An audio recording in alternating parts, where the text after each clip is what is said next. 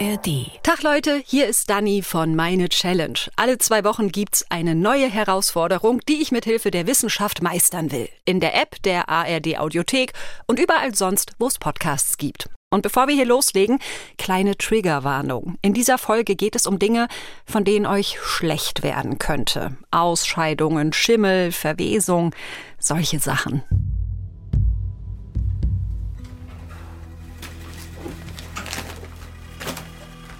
Das ist auch Kot, Blut, alles, was so aus einem Menschen rauskommen Genau. kann. Ja, ja, auf jeden Fall war da schon Blut im Stuhl und er hat da dann gesessen, vermutlich Fernsehen geguckt.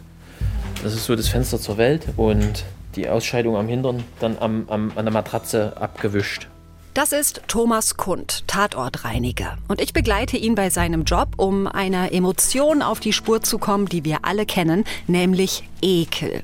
Wir wühlen uns gerade durch eine verlassene, kleine, schmutzige Messi-Wohnung irgendwo im Leipziger Süden. Meine Challenge. Und zwischendurch muss ich echt tief durchatmen, um halbwegs cool zu bleiben. Ein Podcast von MDR Wissen. Die Wohnung hat vielleicht 40 Quadratmeter, Spinnweben und schwarzer Schimmel an den Wänden, überall leere Bier- und Schnapsflaschen und so rot-braune Flatschen auf dem Boden zwischen dem aufgeklappten Schlafsofa und dem kleinen Badezimmer. Und wir sehen, wenn man uns den Teppich hier anschaut und so, und gerade die, diese Spur, das sind halt ähm, äh, typische Trinkerwohnungen, das sind halt Fäkalien, die können ihre Ausscheidung nicht mehr zurückhalten, die laufen sehr häufig nackt rum. Und äh, tatsächlich ist das hier der Fall. Also Stimmt, das sehe ich jetzt erst hier, diese braunen, diese braunen Flecken. Das ist, ja, wir können ruhig offen sprechen, das ist scheiße. ja, Ach das ist tatsächlich. Und ähm, Oh. hier dazu sind, sind Blut im Stuhl. Also ich denke, dass es tatsächlich hier ähm, ein Trinker gewesen ist, der ja, seine letzten Tage hier hatte. Das ist hier definitiv ein Paradebeispiel für huh, huiuiui, ganz schön eklig. Aber ist dieses Ekelgefühl in seinen Grundzügen wenigstens bei allen Menschen gleich? Was macht das mit uns? Und kann ich lernen, stärker zu sein als mein Ekel, ihn zu überwinden? Das ist meine Challenge.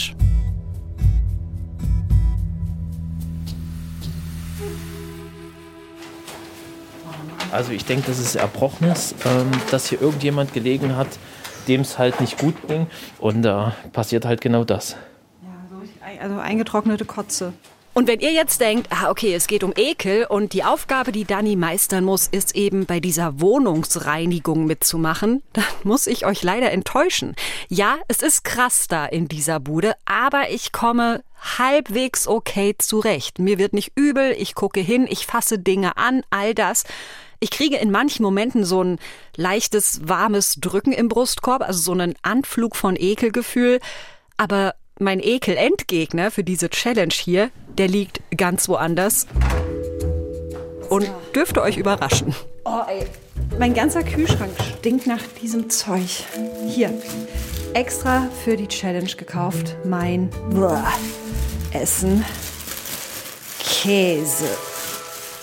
Wie kann das denn so krass stinken, obwohl das so dick eingewickelt ist?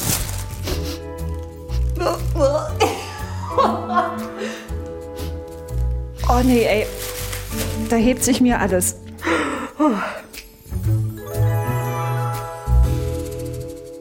Ich bin wirklich ein Paradebeispiel dafür, wie skurril Ekel manchmal ist. Ja, ich esse Käse, wenn er geschmolzen ist. Auf Pizza, auf Lasagne, geil. Her damit, liebe ich.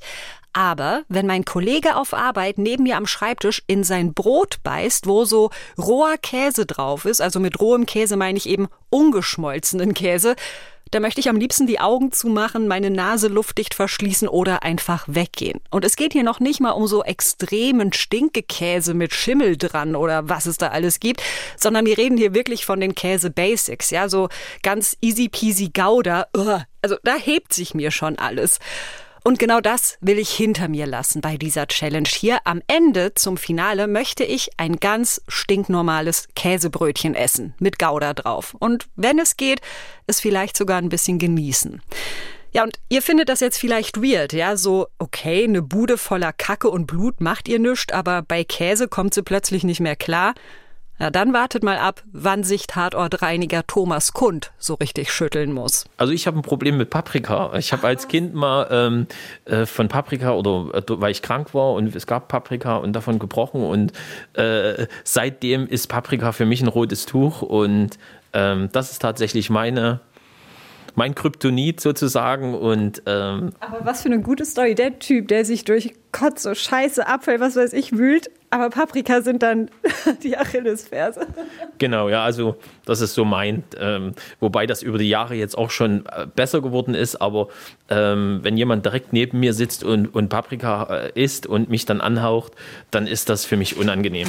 Und da schmeißt Thomas Kund ja schon eine sehr einleuchtende Erklärung in den Raum, warum ihm weder Kot noch Erbrochenes was ausmachen, aber eine Paprika dann eben doch eine negative Erfahrung, die er damit hatte. Das ist was Anerzogenes, was kulturell Erworbenes oder was individuell Erworbenes, also eine Lerngeschichte. Sonja Rohrmann ist dem Ekel auf der Spur und zwar als Professorin für differenzielle Psychologie und psychologische Diagnostik an der Uni Frankfurt. Gerade bei Essen ist es so, da spricht man vom One-Try-Learning, dass man nur einen einzigen Kontakt mit dieser eine einzige Erfahrung braucht und hat es sofort verinnerlicht. Normalerweise muss man immer mehrere Lerndurchgänge haben, um irgendwas zu verinnerlichen.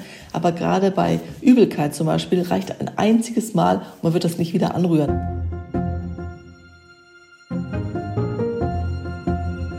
Die Paprika-Abneigung von Thomas Kund ist also recht fix erklärt. Und wenn ich jetzt mal tief in meinen Kindheitserinnerungen grabe, dann finde ich eine mögliche Erklärung, warum es mit mir und dem Käse einfach nicht passt.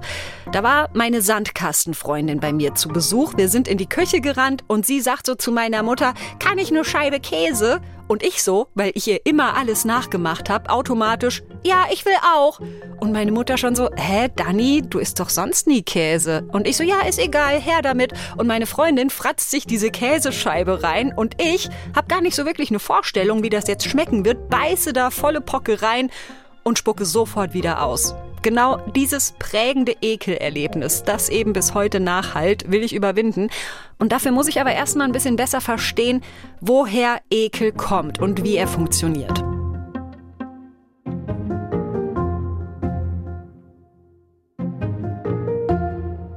Ja, man kann sagen, es hat eine evolutionäre Entwicklung durchlaufen, diese Emotion.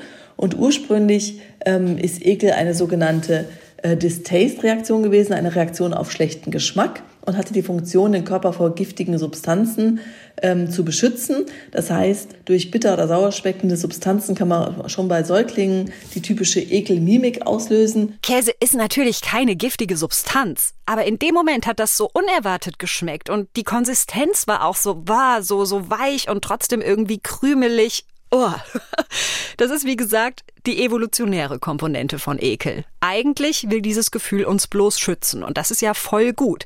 Deshalb haben diese Distaste-Reaktion auch Babys oder Tiere. Bei Menschen hat diese Emotion dann aber eine kulturelle Revolution durchlaufen.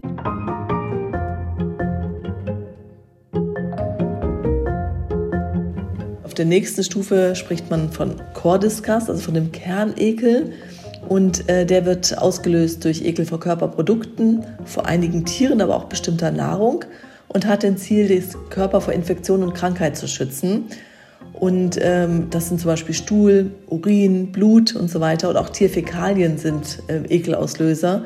Und manche Tiere lösen auch selbst Ekel aus. Zum einen, weil sie mit bestimmten Körperprodukten assoziiert sind, zum Beispiel Schnecken und Schleim und zum anderen auch, weil sie potenzielle Krankheitsüberträger darstellen, durch Kontakt mit verfaulenem Tierfleisch, mit Kot oder auch menschlichen Abfällen, wie zum Beispiel Maden, Fliegen, Kakerlaken oder auch Ratten. Dieser Core Disgust ist dann also die Art von Ekel, die ich so ein bisschen in dieser Messi-Wohnung spüre. So, wir haben also den Distaste, die evolutionäre Schutzreaktion vor vermeintlich giftigem oder verdorbenem Essen. Und wir haben den Core Disgust, also den Ekel vor zum Beispiel Kot, Eiter, Schleim und so weiter. Und fällt euch da was auf? Das sind ja alles auch menschliche Ausscheidungen. Und es gibt genau eine menschliche Ausscheidung, vor der wir uns nicht ekeln. Dazu müssen wir jetzt auf die nächste Ekelstufe, den Animal Nature Disgust.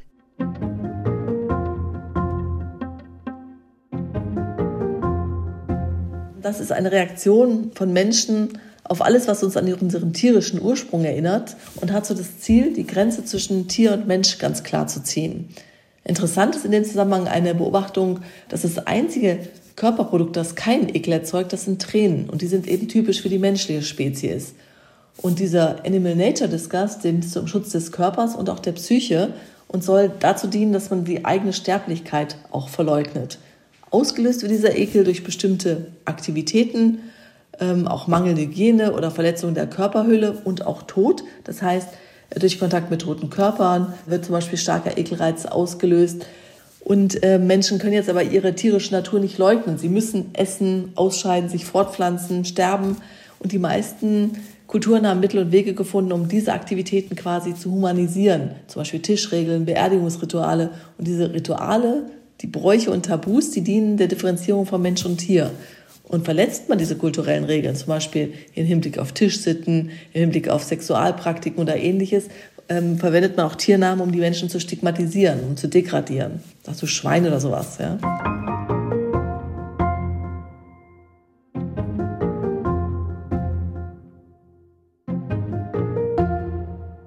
Ekel also als, ja, als ein Instrument zur Distinktion, zur Abgrenzung. Das trifft auch für die weiteren Ekelstufen zu, die die Wissenschaft definiert. Interpersonal Disgust und Moral Disgust, also Ekel vor einer Person und Ekel vor unmoralischem Verhalten. Und mit jeder dieser Stufen nimmt der kognitive Überbau zu. Also der Basisekel, der Distaste, der ist komplett instinktiv, aber alle anderen Ekelarten sind kulturell geformt und werden von uns gelernt.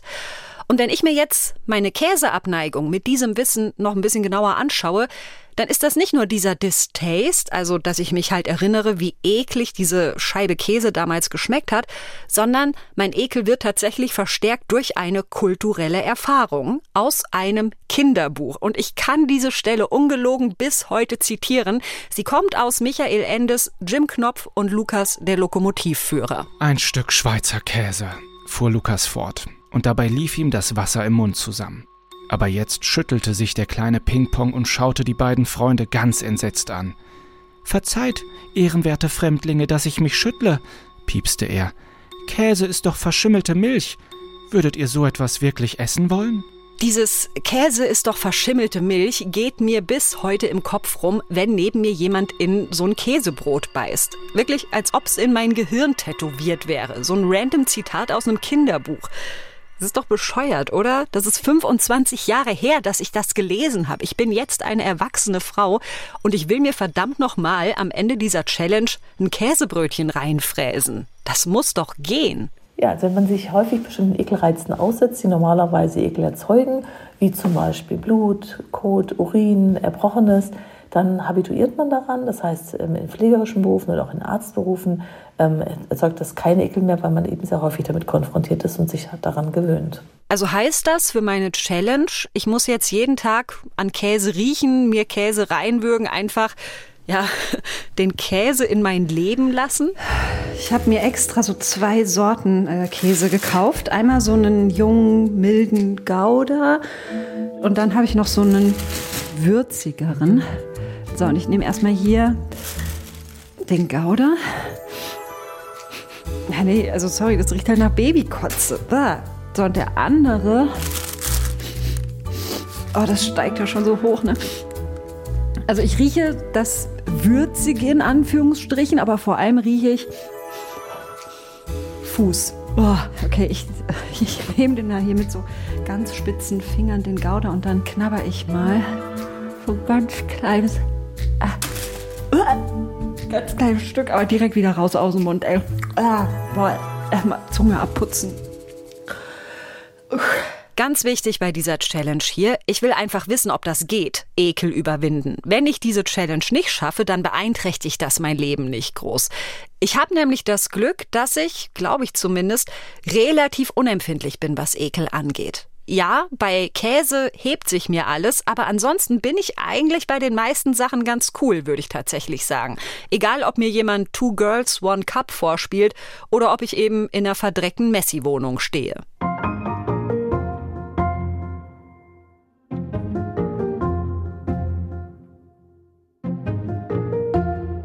Als mein Kollege Max und ich gesammelt haben, wovor ich mich ekle, um zu gucken, worum sich meine Ekel-Challenge drehen könnte, da war meine erste Antwort Käse, die zweite war Kaffee und die dritte war Motten. Wobei, und das beschäftigt mich gerade so ein bisschen, bei Motten weiß ich gar nicht so richtig, ob ich da Ekel empfinde oder Angst. Und ja, natürlich muss man vor Motten keine Angst haben, darum geht's ja jetzt auch gar nicht. Ich verstehe es ja auch selber nicht. Jedenfalls, irgendwie sind sich Ekel und Angst doch ziemlich ähnlich, oder? Das hat jetzt natürlich nichts mit meiner Käsebrötchen-Challenge zu tun, also ich habe ja keine Angst vor Käse, aber es ist doch spannend. Bei Spinnen, Schlangen oder Mäusen zum Beispiel, da sagen Leute ja oft, oh, da habe ich Angst vor. Und wenn man nachfragt, warum, dann sagen die, ja, keine Ahnung, finde ich halt eklig, da schüttelt's mich. Also Ekel und Angst sind unterschiedliche Basisemotionen. Ähm, einmal vor furchteinflößenden äh, Reizen und einmal für ekelinduzierenden Reizen. Und die Spinne zum Beispiel ist so eine Mischform von Ekel und Angst, die da erzeugt wird. Sonja Rohrmann nochmal, die Psychologin von der Uni Frankfurt. Generell wird Angst halt auch in einer anderen Hirnregion verarbeitet als Ekel. Also Angst wird in der Amygdala verarbeitet und Ekel in der Insula. Und die Amygdala ist einfach für Furcht- und Fluchtreaktionen, äh, ähm, also muss man weglaufen, ja. Und bei der Spinne zum Beispiel läuft man ja eher nicht weg, sondern man erstarrt quasi, wenn man, die, wenn man die sieht. Und aktiviert ist da die Insula. Das ist so ein ähm, Zentrum im Gehirn, was für Geschmacks- und Geruchssensationen zuständig ist und auch zum Beispiel Übelkeit hervorrufen kann. Also es wird unterschiedlich neurologisch auch verarbeitet und die biologische Reaktion ist auch eine andere. Bei Angst zum Beispiel, wenn man fliehen muss, stärkt die Herzrate, ist ja auch logisch, also muss ja aktiviert werden. Bei Ekel zum Beispiel sinkt die Herzrate ab. Ey, das finde ich ja mega interessant, diese Unterscheidung. Ihr könnt ja mal drauf achten, wenn ihr das nächste Mal eine Spinne seht. Und jetzt folgt eine, wie ich finde, Spitzentheorie von Professor Dr. Dr. Danny. Achtung, geht los. Vielleicht geht bei Ekel unser Puls runter, damit unser Stoffwechsel langsamer arbeitet und potenzielle Giftstoffe so langsamer verarbeitet werden und weniger Schaden anrichten. Also, das sage ich jetzt, das weiß man natürlich nicht. Jedenfalls, und jetzt wird's richtig abgefahren, der Ekel oder meinetwegen auch die Angst oder halt der angstbehaftete Ekel, den manche Menschen vor Spinnen haben, der ergibt bis auf Giftspinnen einfach gar keinen Sinn. Wir haben den einfach geerbt, vor allem hier in Europa. Die Spinnen galten in Zentraleuropa als Vorboten der Pest und des Todes. Man hat damals äh, gedacht, dass die Spinnen der Überträger der Pest seien, bis man später, viel später herausgefunden hat, dass es der Rattenfloh ist. Und quasi in Zeiten der Pest, also im Mittelalter, ist diese ähm, Spinnenphobie in Europa entstanden und auch durch bestimmte Novellen oder auch Volksglauben transportiert worden. Man sagt, oh, die Spinne und die Eltern ekeln sich, ekeln sich auch die Kinder. Und es gibt was Epigenetisches, wo das quasi in den Genen auch weitergegeben wird, dass man sich von den Spinnen ekeln sollte, weil sie angeblich die Pest übertragen und Krankheit übertragen, was ja gar nicht der Fall ist. Also offensichtlich ähm, ein kulturelles äh, Phänomen und kein übergreifendes Phänomen, sich vor Spinnen zu ekeln.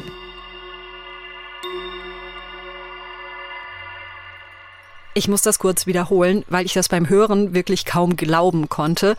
Leute haben Ekel vor Spinnen aufgebaut, weil sie dachten, die sind gefährlich. Fair enough. Und wir haben Spinnen gegenüber heute die gleichen Gefühle, weil sich das genetisch übertragen hat. Hm. Heißt das für meine Challenge, dass vielleicht irgendwo in meinem Stammbaum jemand mal eine furchtbar abstoßende Erfahrung mit Käse hatte oder ganz schlimme Horrorgeschichten über Käse gehört hat und das kommt bei mir jetzt halt durch? Nein, also ich denke nicht. Ich habe ja auch durchaus ein, zwei Ideen, woher mein Ekel vor Käse kommt, habe ich euch ja schon erzählt. Und ich kriege diesen Ekel nicht weg, obwohl ich eigentlich relativ ekelentspannt bin.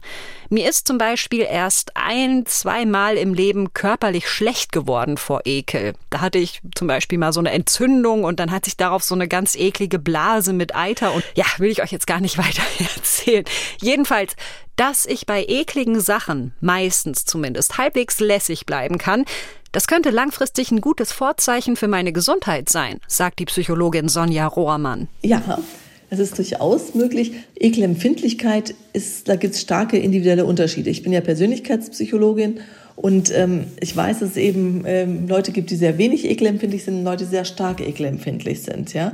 Und dann gibt es eben auch welche, die so stark ekelempfindlich sind, dass es in pathologischen Bereich reicht und dass da bestimmte ähm, auch psychische oder klinische Erkrankungen daraus erwachsen. Zum Beispiel hatte ich ja gesagt am Anfang, dass Ekel ursprünglich etwas ähm, Nahrungsbezogenes gewesen ist. Und deshalb spielt auch Ekel eine wesentliche Rolle bei Essstörungen zum Beispiel, ähm, dass ähm, Menschen zum Beispiel sich vor Körpergewicht, vor ihrer Figur, vor bestimmten Körperteilen ekeln. Ein Einflussfaktor darauf ist der Neurotizismus, also die Frage, wie psychisch stabil eine Person ist. Labile Menschen neigen eher dazu, sich stark vor vielen Dingen zu ekeln. Und auch mein Geschlecht spielt eine Rolle bei der Frage, wie sensibel meine Ekelantennen so sind. Es ist bekannt, dass es Geschlechtsunterschiede beim Ekelempfinden gibt, ähm, dass Ekelempfinden bei Frauen stärker ausgeprägt ist. Also offensichtlich hat es auch biologische Gründe, warum Frauen zum Beispiel sich stärker ekeln als Männer. Man weiß, dass zum Beispiel im ersten Trimester, also im ersten ähm, Monaten der Schwangerschaft, sich Frauen besonders stark ekeln. Vielleicht auch deshalb, um eben ähm, den Körper zu schützen, um eben das ungeborene Kind auch zu schützen. Ganz schön tricky, ne? Wie die Natur das so angelegt hat mit dem Ekel, damit wir als Spezies möglichst gut durchkommen.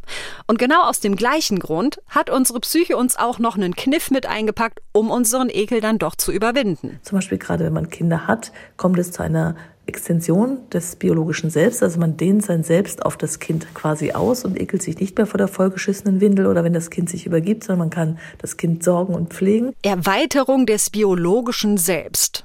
Ja, aber was mache ich denn damit jetzt? Ich kann ja schlecht mein Selbst auf ein Stück Käse erweitern. Leute, das klingt ja schon, als hätte ich sie nicht mehr alle. Vielleicht kennt Thomas Kund ja einen Trick, den eigenen Ekel besser zu handeln. Immer schnell arbeiten, also wenn es gerade so ein Moment ist, dann nicht groß, äh, ich sag mal, einen großen Tanz ums Lagerfeuer machen. Okay, Schnelligkeit. Mir ganz schnell ganz viel Käse reinfratzen und irgendwann bin ich dran gewöhnt. Gar nicht vorher groß einen Kopf machen, wie eklig ich das jetzt finde, sondern Kühlschrank auf und gib ihm. Genau das probiere ich aus an Tag 3 meiner Challenge. Okay, wir machen jetzt wirklich so einen Schnelldurchlauf. Kühlschrank. Äh, jetzt hier so, oh, ich habe ihn angefasst. Oh Gott, wenn es so schon losgeht. Okay, so, Käse auf dem Tisch. Wie im Dschungelcamp jetzt einfach Riesenstück in den Mund und irgendwie so runter essen. Ja, wie wenn die im Dschungelcamp so Hoden essen. 3, 2, 1.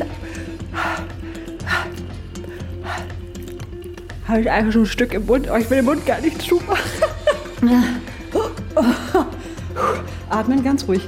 Oh, ich merke richtig, mein Körper will das nicht. Mein Körper will, dass ich sofort das wieder ja, auskotze. Oh.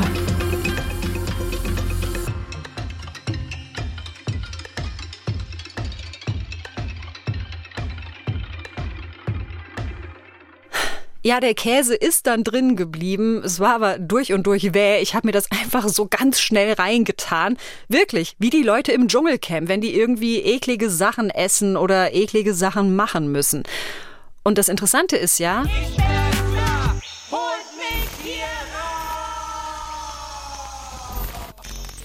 Das gucken wir uns ja an, ja. Wir finden das irgendwie entertaining. Also ist Ekel ja nicht ausschließlich eine negative Emotion, sondern wird begleitet von einer Art, ja, weiß nicht, Faszination, Neugier, meinetwegen auch Sensationsgeilheit, oder? Evolutionär ist es enorm wichtig, dass wir die, diesen Kuriositätszwang ähm, fast haben. Darf ich vorstellen? Klaus Christian Carbon, Lehrstuhlinhaber für allgemeine Psychologie und Methodenlehre an der Universität Bamberg. Es gibt da auch enorm starke individuelle Unterschiede, aber es muss immer ein paar Menschen geben, die sowas wie den Ekel überwinden und es einfach versuchen.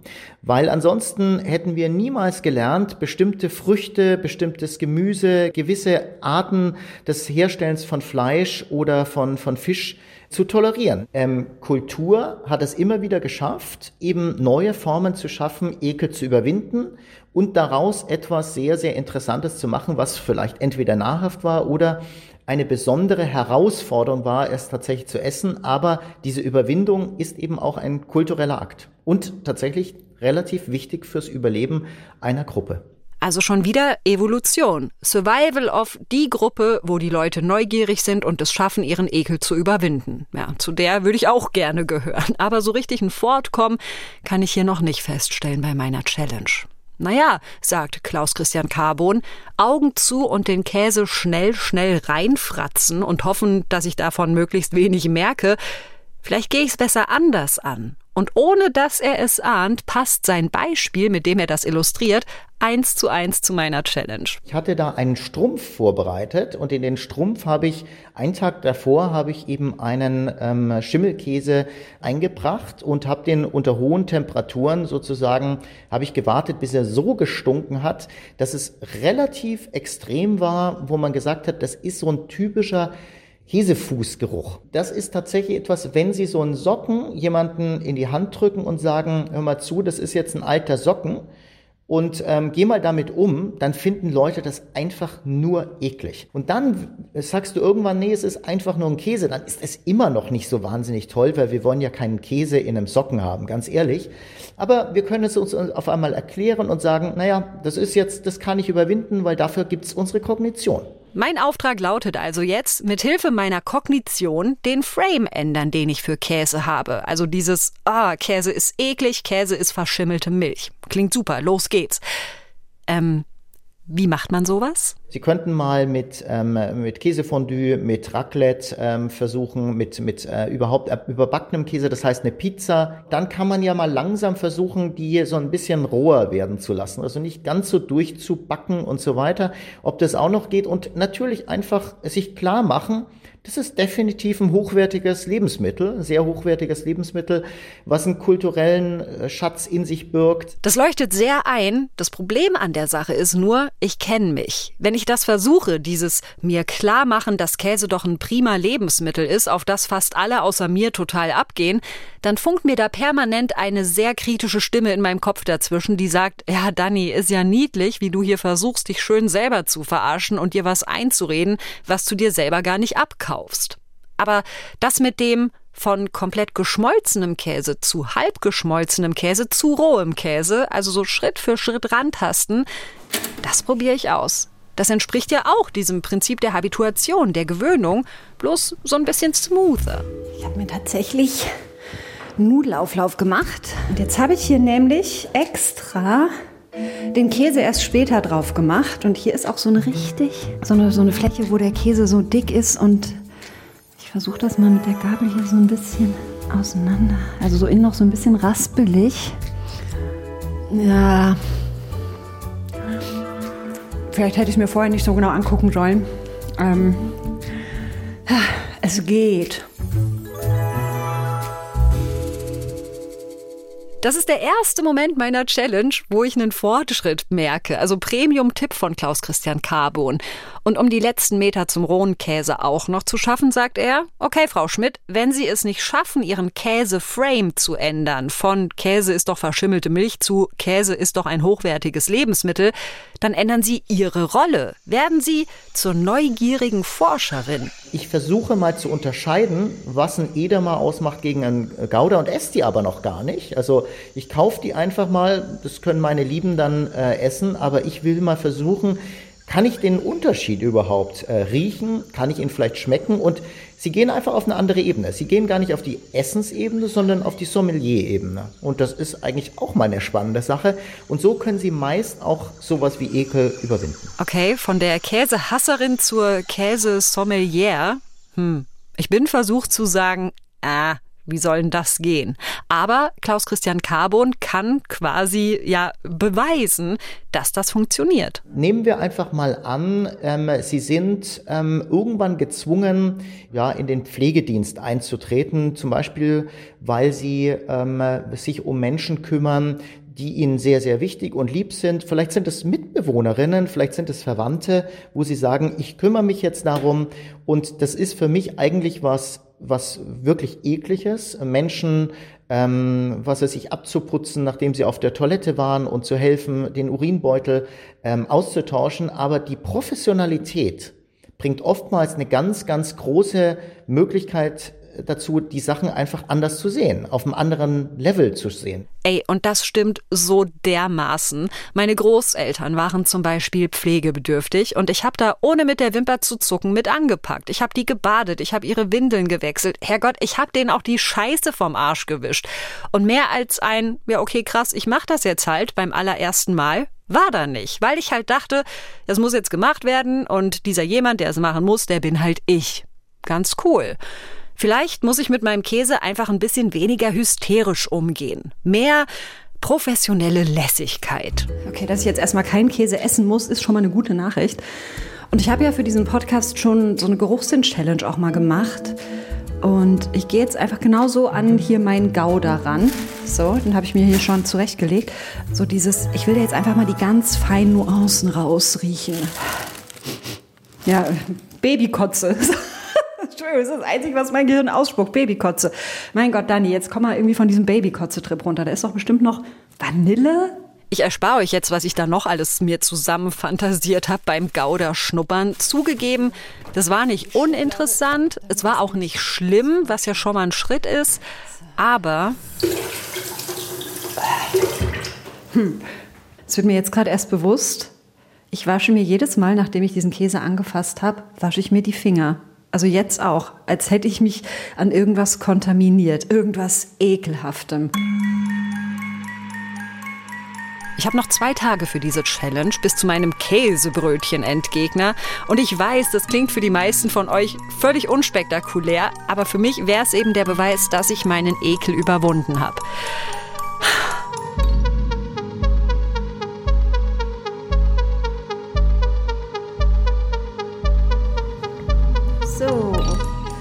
It's Käsebrötchen-Time. Ich habe an Käse geschnuppert. Ich habe mich ihm jeden Tag irgendwie ausgesetzt. Ich habe versucht, meinen Frame zu verändern. Und ich habe versucht, detektivmäßig zu verstehen, woher mein Ekel Käse gegenüber kommt. Ob's was gebracht hat? Okay, also, ich habe mir jetzt zum ersten Mal in meinem Leben ein Käsebrötchen gemacht. Ja, ich kann irgendwie davon abbeißen. Und ich kann sogar runterschlucken. Aber wenn ihr gerade mein Gesicht sehen könnt, ich kann kontrollieren, dass ich das hier nicht postwendend wieder ausspucke. Also so diese Distaste-Reaktion, diese stärkste, älteste Reaktion. So das habe ich unter Kontrolle, diesen instinktiven Ekelmechanismus. Aber der Ekel ist immer noch da. Also ist schon mehr so ein Reinschwingen. Und ich möchte das eigentlich auch nicht aufeschen.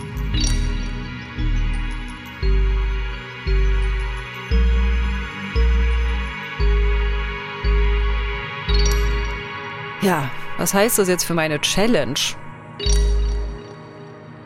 Ich würde sagen 50-50 vielleicht. Also, ey, ich kann dieses Käsebrötchen essen und ich glaube, wenn das nächste Mal mein Kollege neben mir in sein Käsebrot beißt, dann bin ich vielleicht ein bisschen entspannter. Das heißt aber nicht, dass ich dieses warme, drückende Ekelgefühl nicht mehr in mir habe. Das ist nach wie vor da. Ein Ekel, den ich seit meiner Kindheit so tief in mir habe, den werde ich nicht in ein, zwei Wochen los. Und das finde ich auch okay, denn Ekel hat ja seinen Sinn, eben uns zu schützen. Nur manchmal schießt unser Gehirn da übers Ziel hinaus und hängt an Ekelobjekten, die echt keinen Sinn ergeben. Wenn euch sowas nervt und ihr das besser handeln wollt, dann versucht das mal mit diesem Schritt für Schritt ein bisschen dran gewöhnen. Ich glaube, das macht echt viel aus, aber wundervoll bringen geht damit eben auch nicht. Also ich für meinen Teil, ich werde um rohen Käse weiterhin einen Bogen machen, wenn es geht. Das war meine Ekel-Challenge. Die habe ich gemacht zusammen mit Max Fallert und Carsten Möbius. Und wir haben noch eine Empfehlung für euch zum Weiterhören. Unsere Kolleginnen und Kollegen vom SWR2 Forum haben das Thema weitergedreht in die politische Dimension und Expertinnen und Experten zur Diskussion eingeladen zur Frage, macht Ekel konservativ? Die Folge gibt's in der App der ARD Audiothek und da hören wir uns auch in zwei Wochen wieder und überall sonst, wo es Podcasts gibt. Abonniert uns gern und wenn was ist, dann schickt uns eine E-Mail an challenge@mdr.de. Ich sag bis bald. Tschüss. Das war Meine Challenge, ein Podcast von MDR Wissen.